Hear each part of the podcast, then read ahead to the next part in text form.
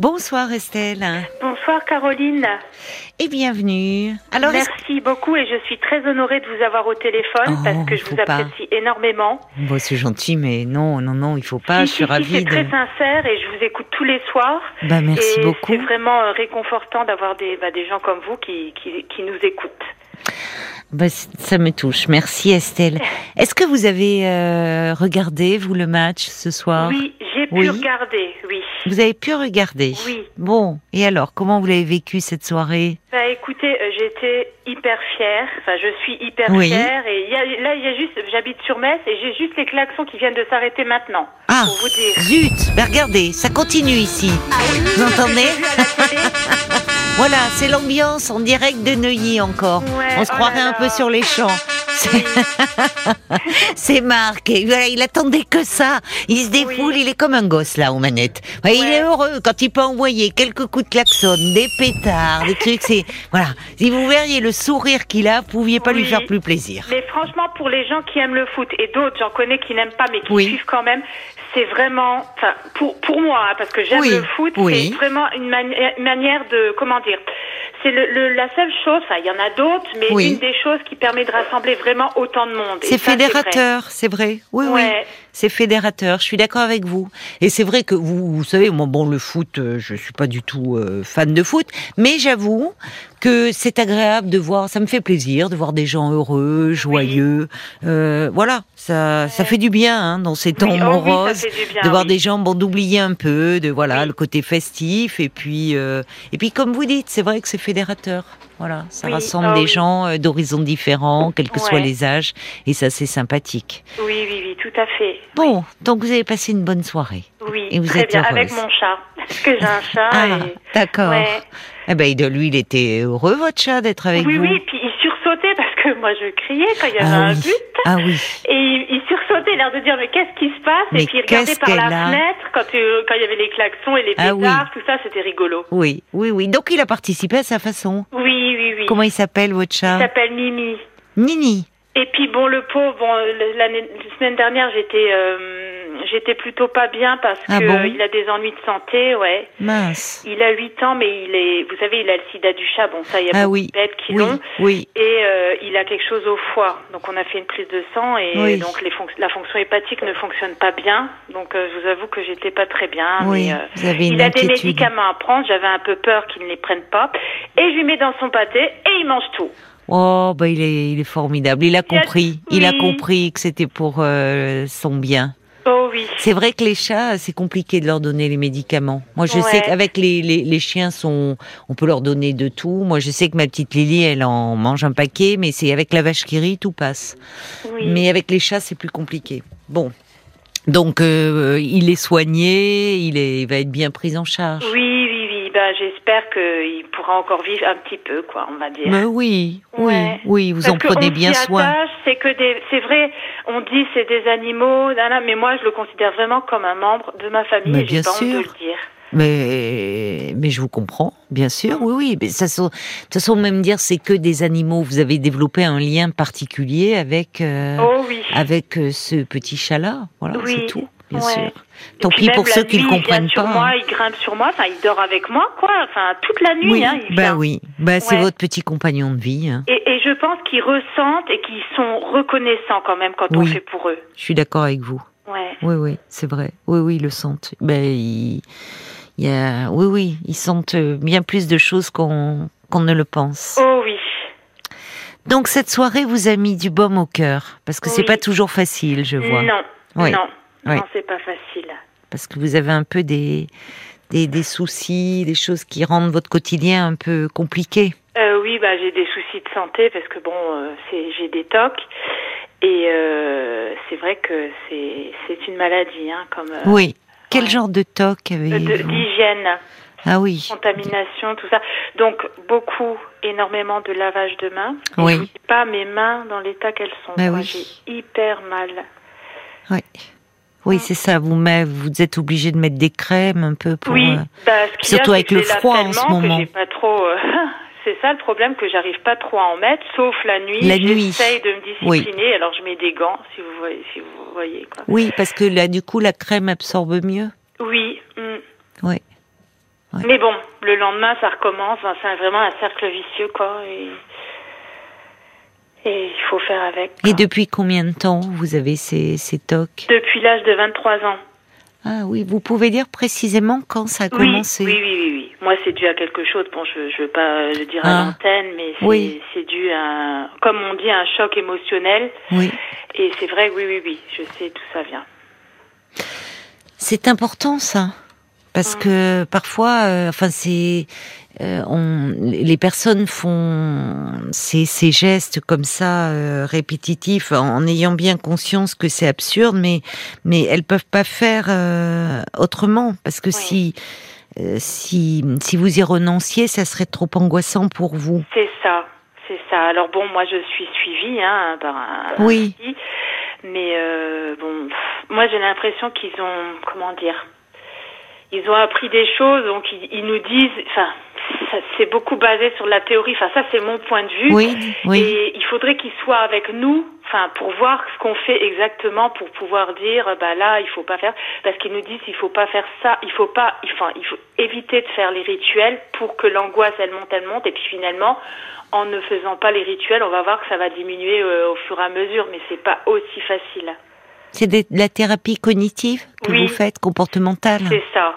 Mais bon, euh, je le vois qu'une fois par mois et bon, je pense que c'est pas. Oui, c'est peut-être pas, assez. Non, il se passe beaucoup trop de choses en un mois quand on est voilà. angoissé. Donc là, j'essaie de me tourner vers un CMP. Bon, je vais pas oui. encore mais un CMP et j'espère avoir plus de. Vous avez pris contact là Oui, oui, euh oui. J'ai rendez-vous le 5 janvier dans, bah, dans ah. le CMP de ma ville, quoi. C'est bien. Oui. Ouais. Alors le problème, c'est que bon, déjà c'est bien que vous ayez rendez-vous là début janvier, mais c'est dans le suivi. Euh, oui, je suis d'accord avec vous. Ça serait mieux d'avoir une certaine régularité, voir si ça, si vous, si vous voyez un changement. Parce que quand on est, quand on traverse des périodes comme ça, enfin, même si c'est, vous dites depuis l'âge de vos 23 ans, mais ça serait intéressant de voir si avec un suivi régulier, mm. voyez, vous constatiez une, une amélioration de vos symptômes. Enfin, mm, mm. Et dans les CMP, euh, le problème c'est de, c'est la, euh, là aussi pouvoir donner des des rendez-vous euh, réguliers parce que oui parce, qu'elle m'a déjà dit moi j'ai eu une infirmière et elle m'a dit que le délai par exemple pour un psychiatre c'est de 4 à 6 mois pour en avoir un. c'est affolant c'est pour ça que les psychiatres ont manifesté, parce que de plus en plus d'abord de centres médico-psychologiques mettent la clé sous la porte, euh, euh, faute de parce qu'ils sont en manque de, de, psychiatres, faute de budget, alors qu'au départ ces centres avaient été mis en place justement pour euh, euh qu'il puisse y avoir une psychiatrie dite de secteur, c'est-à-dire de proximité en fait, que euh, tous les, les personnes, toutes les personnes ayant des difficultés puissent avoir accès à des soins et de façon gratuite. Mhm. Et bon, et, et, c'est là aussi on fait de la prévention parce qu'on sait que quand on ne soigne pas euh, de façon régulière et au début de, de certains symptômes, eh bien euh, ils vont évoluer, s'aggraver, et ça peut créer des hospitalisations. Enfin bon, ça serait pas le débat.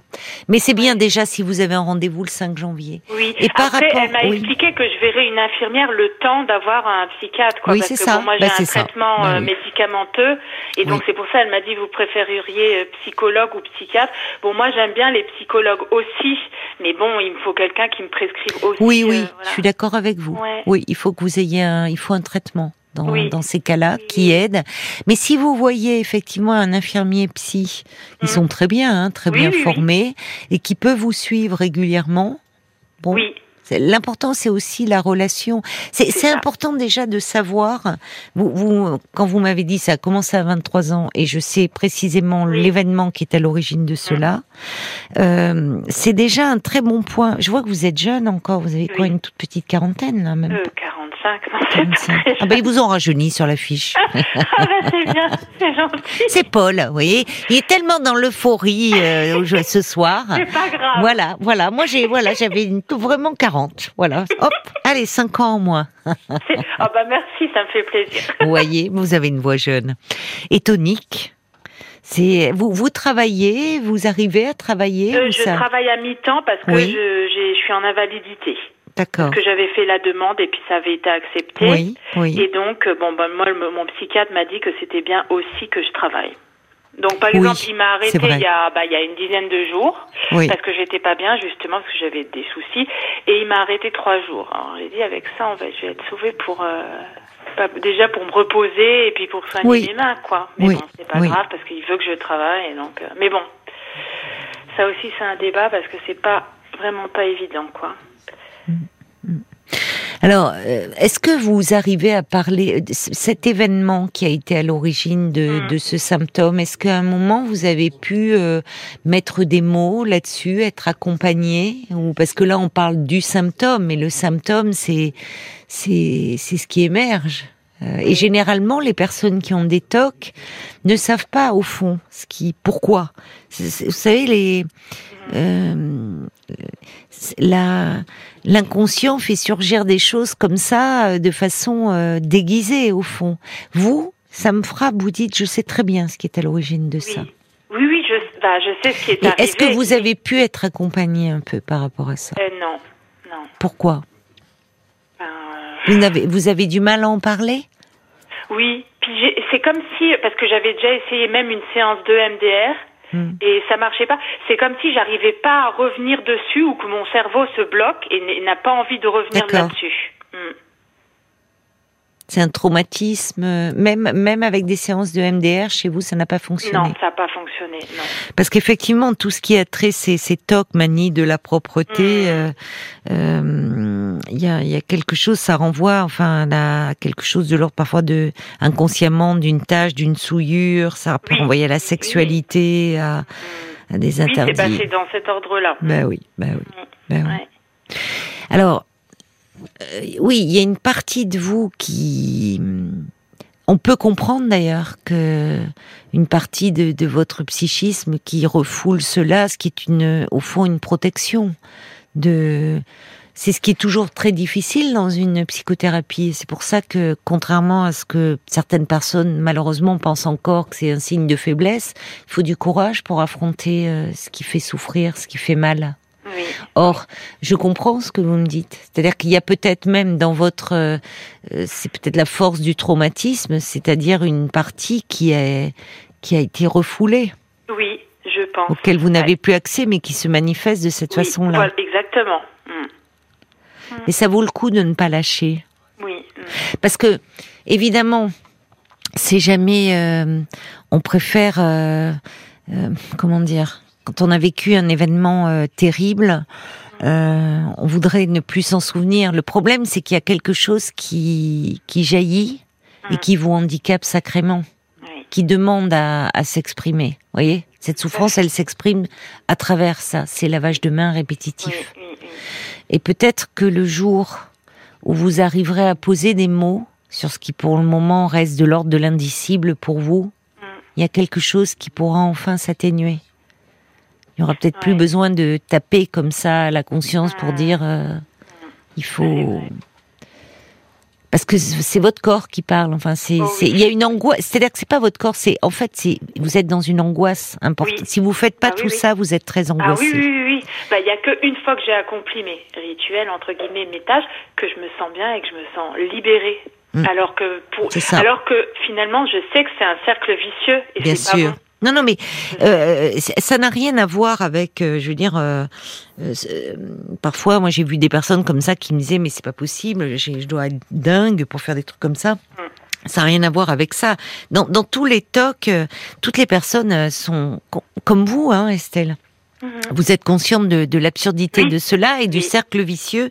Mais si vous ne le faites pas, si vous y renonciez, c'est trop angoissant. Oui, ah oui, oui. oui. Donc ça peut être comme des rituels conjuratoires. Enfin, c'est il y a euh, il y a y a quelque chose à nettoyer en fait, et pas vos mains. Mais bon, euh, vous savez, mon, mon, psychiatre me, dit, me demande, il me dit, et si vous faites pas, qu'est-ce qui, qu'est-ce qui va arriver? Et, et j'arrive pas à lui répondre parce que pour, enfin, c'est pas, j'ai pas peur qu'il arrive quelque chose, Mm. quoi. Je sais pas, c'est, c'est, c'est même des automatismes et je fais ça. Oui, euh, oui. C'est malgré vous.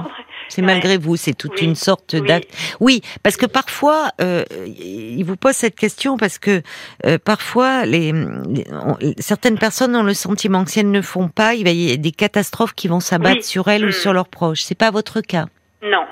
Vous voyez, finalement, je me dis, euh, là, il y a dans la, la thérapie, là, c'est très centré. Évidemment, on essaye de limiter le symptôme. Oui. Vous voyez, euh, euh, dans le dans l'aide que- qui vous est apportée.